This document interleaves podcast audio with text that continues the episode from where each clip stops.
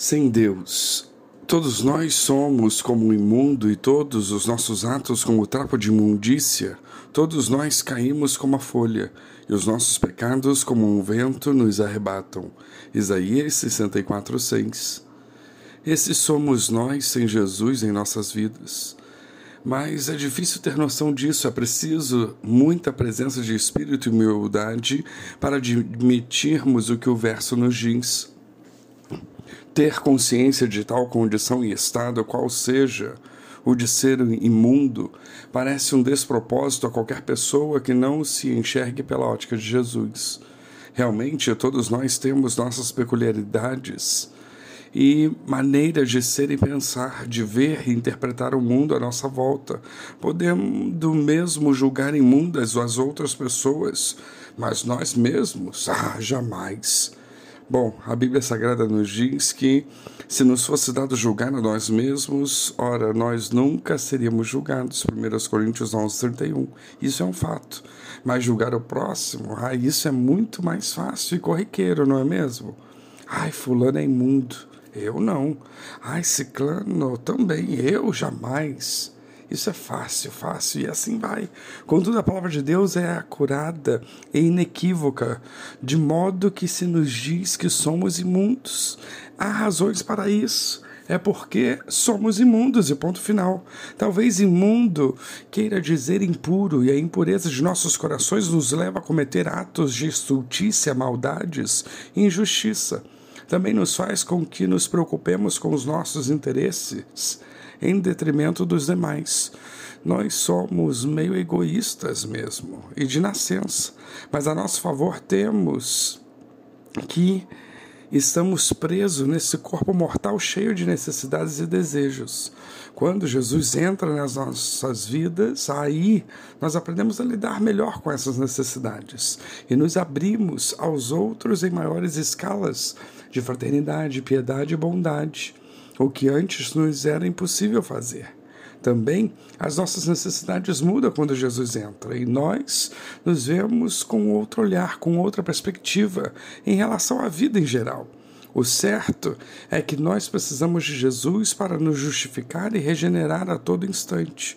Isso porque o verso nos ensina que todos os nossos atos são como trapo de imundícia.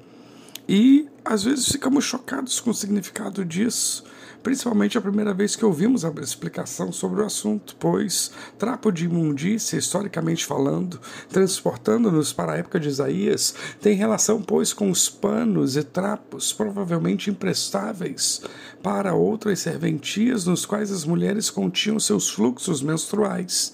Esses trapos, panos, pois, seriam jogados fora destruídos, queimados depois de usados com esse propósito. Aliás, sobre isso, na própria Bíblia Sagrada, nós encontramos a indicação do uso dos trapos, com Samuel contando-nos a história de Davi com Betseba. O texto diz: Então Davi enviou mensageiros a trazê-la, e ela veio, e ele se deitou com ela, e ela já tinha se purificado de sua imundícia. Então ela voltou para sua casa, segundo Samuel 11:4. A imundícia de Betseba está claramente associada a seu período ciclo menstrual do qual já havia se purificado. Logo, os nossos atos são efêmeros e passam. Sejam bons ou mais, tanto faz, todos passam e caem no esquecimento, assim como o ciclo menstrual passa e os trapos de imundícia são lançados fora.